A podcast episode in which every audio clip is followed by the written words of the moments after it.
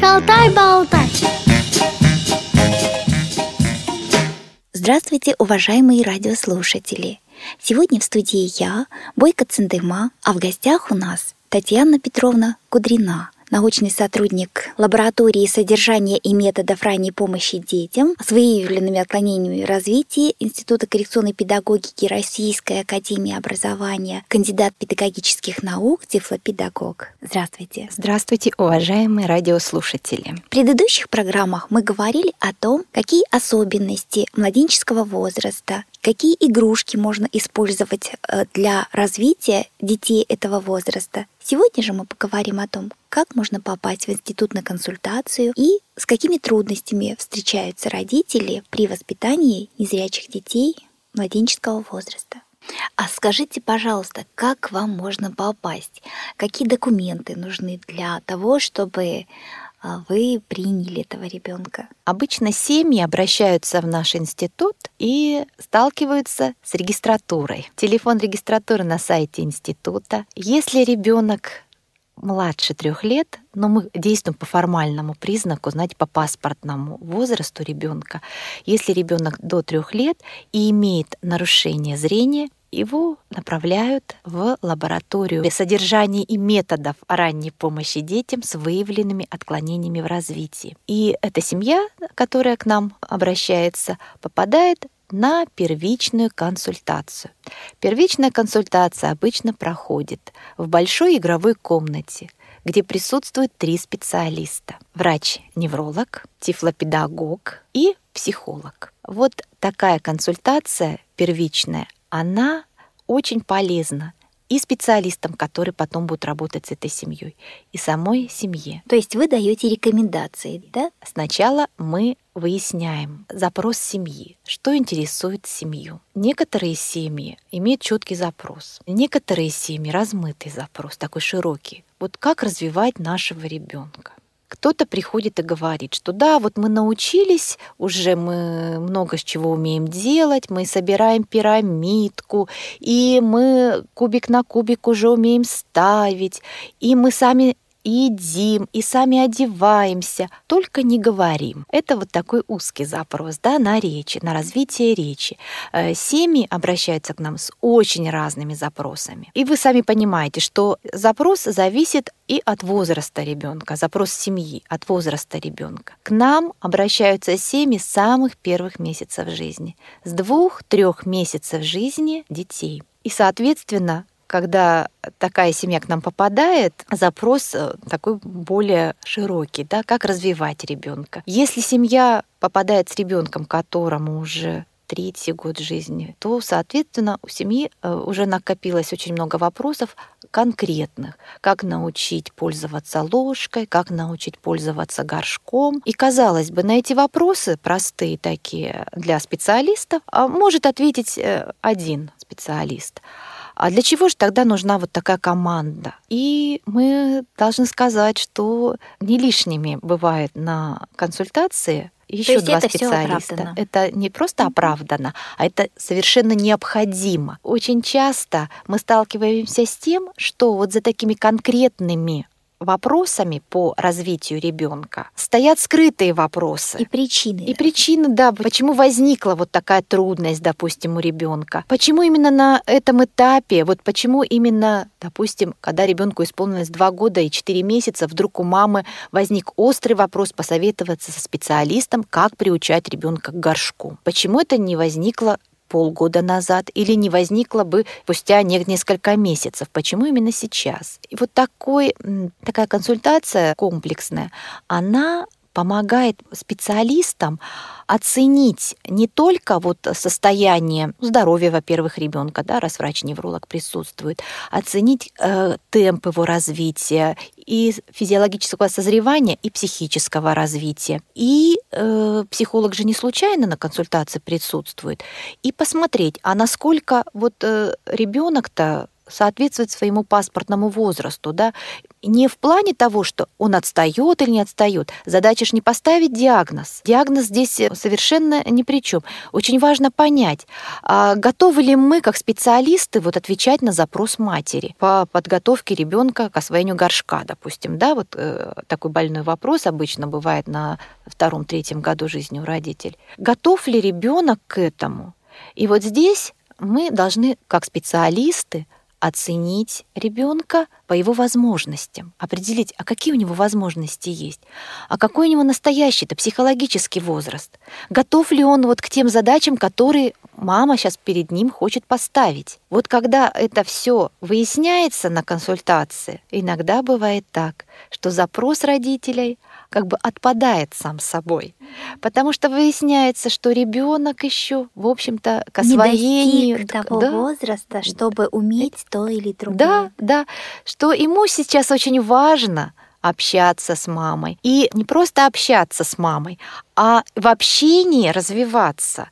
И задача на первичной консультации вот определить те возможности, показать маме не что ребенок не умеет делать, да, и вот что к ребенку претензии, он не умеет там пользоваться горшком, он не умеет э, пользоваться ложкой, он ничего не говорит. Это мама без нас прекрасно э, понимает, что вот он это не делает. А вот показать достоинство ребенка, и чтобы мама осмыслила их как действительно достоинство, достижение, за которые себя можно похвалить и ребенка похвалить.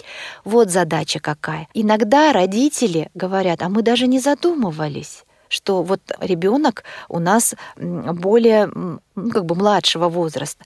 Мы смотрим, что он у нас любит играть вот в такие игры, которые, в общем-то, для младенцев характерны. Но мы же понимаем, что он уже уже взрослый, что надо другому его учить. И они себя, вот родители, ограничивают вот в этих вот, играх. Говорят, то есть он еще не прошел какие-то все э, те этапы, которые должен, да? Да, да, конечно. И э, родители, они же хотят быть хорошими родителями, стремиться развивать ребенка. Ну как может развить вот сейчас ребенка трехлетнего игра «Поехали по кочкам, да, в ямку бух». Ну как она может ребенка развить? И оказывается, когда Выясняется, что да, может, конечно, развить. Некоторые родители, э, я бы сказала... Э, недооценивают. Не то, что недооценивают. Они, знаете, так выдыхают воздух и говорят, ну хорошо, слава богу, мы можем в эти игры спокойно играть, осознавая, что мы развиваем ребенка. Вы знаете, вот напряжение с, э, спадает с родителей, они понимают, что вот то естественное, что они наблюдают в ребенке, да, вот его потребности, они же чувствуют, что вот ему это нравится. А вот это осознание того, что надо же развивать, надо же развивать какая-то вот обязанности свои вот по воспитанию ребенка, да, они их загоняют вот родители в какие-то вот такие рамки неестественные ни для них, ни для самого ребенка. А вот это вот реальное положение вещей, да, когда специалисты спокойно совершенно раскладывают по полочкам все достижения ребенка, понимают, на что можно опереться в развитии. Вот когда выявляются все сильные стороны на сегодняшний момент ребенка, мы говорим об его актуальном развитии, мы понимаем, откуда мы можем двигаться двигаться дальше. Что мы можем использовать? Какие ресурсы ребенка? Какие ресурсы мамы? Потому что у мамы уже есть опыт общения со своим ребенком, уже наработаны какие-то приемы, она может с ним взаимодействовать, у них есть арсенал какой-то игр, который очень интересен нам как специалистам, и мы вот в тех играх, которые привычны для мамы, для ребенка, еще больше понимаем его возможности, еще лучше э, видим его и мамины достижения.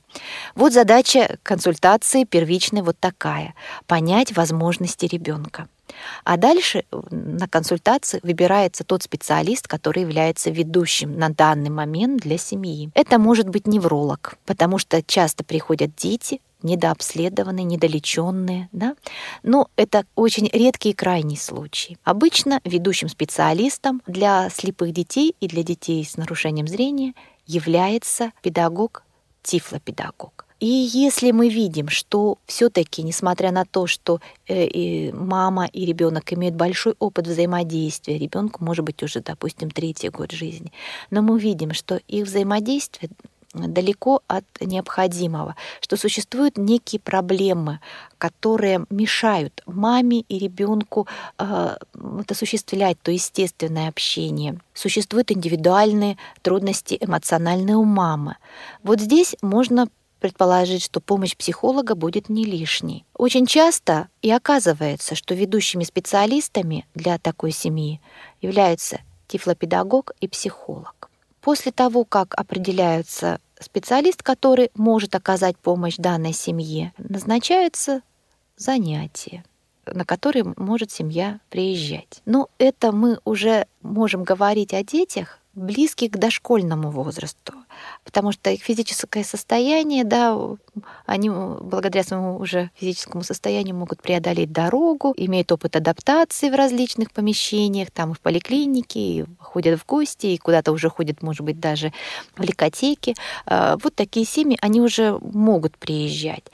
А на самом-то деле вся ранняя помощь слепым младенцам оказывается в домашних условиях. Наши исследования показали, что наиболее эффективная работа с семьей слепого ребенка младенческого и раннего возраста, она проходит в домашних условиях. И для этого нами разработаны формы работы с семьей и приемы, которые используются специалистами в работе с семьей на дому. Для этого необходимо отдельно, наверное, передача, отдельный разговор о том, как осуществляется вот такая помощь. То есть организация ранней помощи младенцам и детям раннего возраста, она требует более подробного освещения. То есть здесь, наверное, получается, что, во-первых, ребенок сам себя чувствует в безопасности, да, то есть в своей знакомой среде, а во-вторых, те условия э, видно, в каких и как можно развивать. В ночь и в мороз шутку серьез. С вами всегда Радио ВОЗ.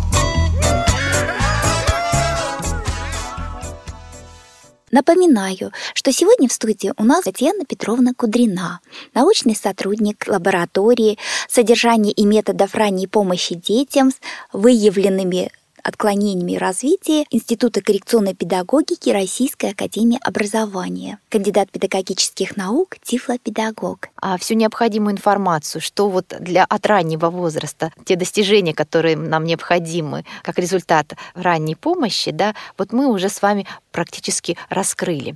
Мы вот э, говорили о том, что есть показатели, по которым можно судить, что ребенок уже готов э, к переходу на более высокий уровень владения деятельностью. Мы говорили о том, что непосредственно эмоциональное общение, да, в котором развивается младенец, а, результатом имеет то, что у ребенка формируется привязанность, во-первых, к взрослому, да, необходимость в общении со взрослым, потому что взрослый, он носитель вот того опыта, который ребенку еще предстоит освоить. Этот опыт интересный и привлекательный для ребенка. Кроме того, мы говорим о том, что вот в непосредственном эмоциональном общении у ребенка развиваются те первичные перцептивные действия, то есть действия обследования, действия восприятия, которые потом ему понадобятся в э, освоении предметного мира, ну и другими. Скажите, пожалуйста, вот возвращаясь к предметной, э, то есть знакомству ребенка с предметами, игрушками, вот такой подход, когда постепенно знакомим с игрушками, манипуляции, то это предупреждает, например, страх в будущем перед незнакомым. Очень многие родители говорят, что у нас ребенок, например, играет только, допустим, деревянной игрушкой, но абсолютно не выносит э, мягкие игрушки или еще какой-то вот другой незнакомой фактуры. То есть это вот, видимо, был какой-то неудачный опыт или вот почему такое могло сформироваться? Есть э, такое наблюдение, да, что наши дети не очень любят э, мохнатые игрушки, мягкие игрушки. Но, как показывает наше наблюдение, те дети, которые получают э, помощь раннюю с младенчества, вот у них такое не наблюдается, вот таких четких, жестких предпочтений. Многие дети, наоборот, предпочитают мягкие пушистые игрушки. То есть вот, скорее всего, это не типичная особенность, да, а некая индивидуальная особенность, которая говорит, что какие-то условия для развития ребенка не были удовлетворены по каким-то причинам. Был какой-то неудачный опыт, возможно, неприятный, что-то получил какой-то, может быть, э, на что-то такая реакция была, да? на мягкое, неприятное. Ну, возможно, да. Вот мы же в самом начале говорили о том, чтобы доверие к миру было, да, все должно быть предсказуемо для ребенка. Вот, видимо, на каком-то этапе вот это условие было нарушено. Что это значит? Ну, допустим, а, если вы не ожидаете, что сейчас вы к чему-то прикоснетесь, да, необычному, то все, что последует дальше, скорее всего, будет вам не очень приятно, да, вот вы к чему-то прикоснулись, к чему не ожидали прикоснуться. Заметьте, что все, что окружает ребенка, это обычно деревянная, пластмассовая, да, то есть такое имеет твердую основу, да, и это привычно. И вдруг ребенку вкладывается в руку что-то мягкое. Это неожиданно для ребенка, это не совсем приятно. Как сделать так, чтобы любой предмет, который к ребенку прикасался, стал бы для него привычный и понятный? Вызывал бы желание к исследованию. Да, к исследованию, да, да, да. И был безопасен при этом вот для ребенка. Самое безопасное прикосновение, такое нейтральное, да, это спина, задняя часть бедра, бедро ребенка, рука и лицо — это слишком интимная часть э, тела ребенка. И когда мы первый раз к этому прикасаемся, для ребенка неожиданно это бывает, не совсем приятно. Если мы хотим, чтобы ребенку было понятно, что происходит, мы скорее предложим ему любой предмет или игрушку, да, а, просто приложив ее на бочок ребенка, да, или к спинке. Он протянет руку туда, потому что ему интересно, что же там происходит, да, и если ему будет неприятно, он уберет эту руку. А потом любопытство все-таки победит. Он э, начнет еще и еще прикасаться к этому предмету. А если вы видите, что ребенку это действительно не очень, вернее, не то, что не очень, а просто неприятно, вы просто уберете эту игрушку. Но не на совсем через некоторое время, если вы повторите это действие, да, опять же к спинке, безопасно, ребенок будет дольше исследовать, и с каждым разом, когда он будет прикасаться к этому предмету, который вы к спинке его прикладываете, он все дольше и дольше будет исследовать, и наступит момент, когда он захочет ознакомиться с этим предметом. А что ж такое мне все время мама подкладывает и подкладывает под бачок? Он возьмет эту игрушку уже двумя руками. Если семья попала в раннюю помощь, и они попали в эту систему педагогической работы, и мама обучалась тем действиям, которые приводят к тому, чтобы у ребенка формировалось доверие к миру, мама никогда не совершит вот этих, ну, скажем так, ненужных, неправильных действий. Она будет действовать уже совершенно в русле безопасности ребенка. Она будет все свои действия совершать так, чтобы они были понятны ребенку и, следовательно, безопасно для него. И мы тут должны сказать, что вот переходя от э, непосредственного эмоционального общения, переходя из пространства материнских рук в более большой мир, взрослые должны осознавать, что они переходят, во-первых, вместе с ребенком, да, пространство уже другое. В пространство пока комнаты, пока дома. И несмотря на то, что ребенок уже умеет там, допустим, ползать или ходить, он все равно из пространства материнских рук не попадает в пространство всей квартиры. Он начинает постепенно осваивать так называемые зоны. Это комната, где обычно детская он играет. Это кухня, где он э, обычно ест. Это ванная, где он обычно моется. И пока еще, вот э, пока он освоит вот эти зоны, вот связка между ними, вот коридоры, как дойти, это еще не важно. Важно, чтобы каждая зона, в которой ребенок будет находиться, она имела свои признаки, она имела свое наполнение, то, что позволяет ребенку узнавать это пространство, чтобы это пространство, опять же, было безопасным, предсказуемым, и э, чтобы это пространство ребенок осваивал с помощью взрослого – чтобы взрослый мог позволить э, вот ребенку в этом пространстве находиться самостоятельно, он должен сначала это пространство с ребенком осваивать э, самостоятельно. И вот э, если забегая вперед сказать, что а дальше пространство развивающее становится пространство квартиры, а дальше пространство подъезда, двора и так далее. И постепенно мы приходим к тому, что ребенок уже освоил практически все, что необходимо ребенку.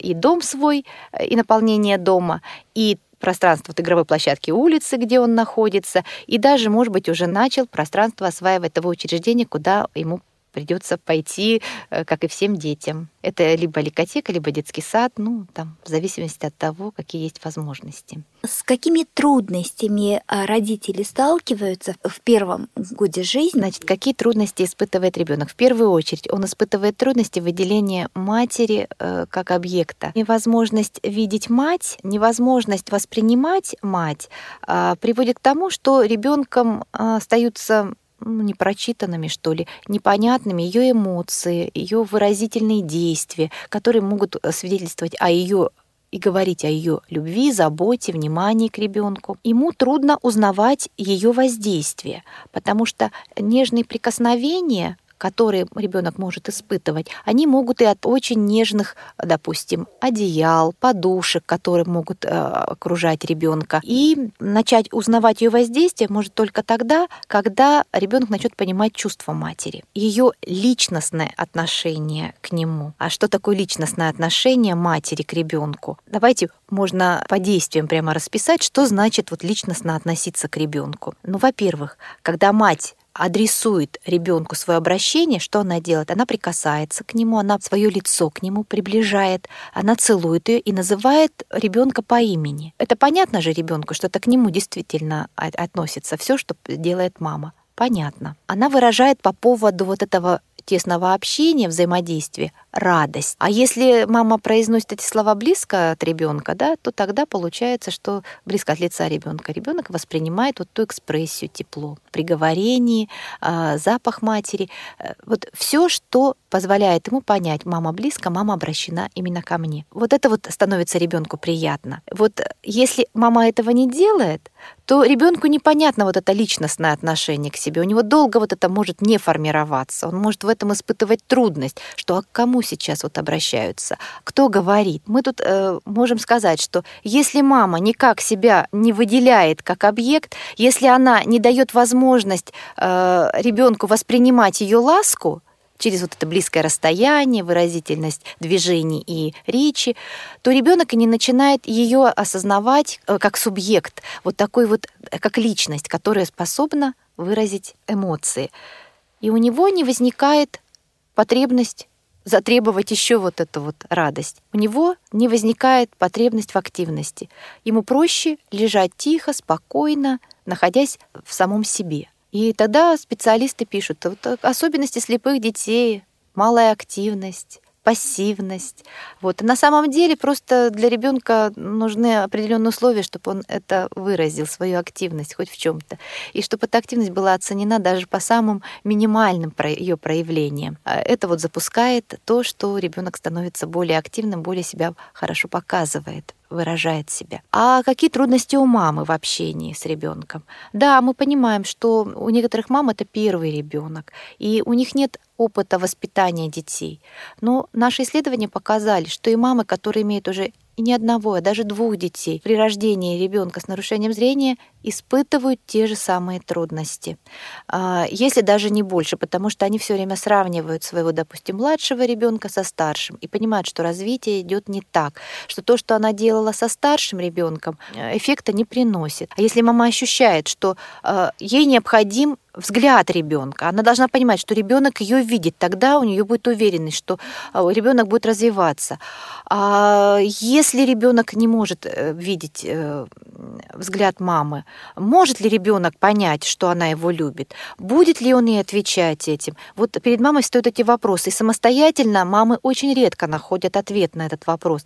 Э, необходима помощь специалистов, которые помогут маме э, понять, как действовать, чтобы действительно все ее усилия имели результат. Да, не тот результат, который, возможно, она изначально ожидает, а тот, который реально есть умение наблюдать за своим ребенком, а, умение видеть э, его максимальные или минимальные проявления в деятельности общения, к сожалению, вот такие действия самостоятельно у мамы не развиваются. И задача тут вовремя маме помочь справиться с этими трудностями. Сделать так, чтобы все, что происходит с ребенком, приносило радость и приносило, ну, скажем так, пользу, эффект, который выражается в развитии ребенка.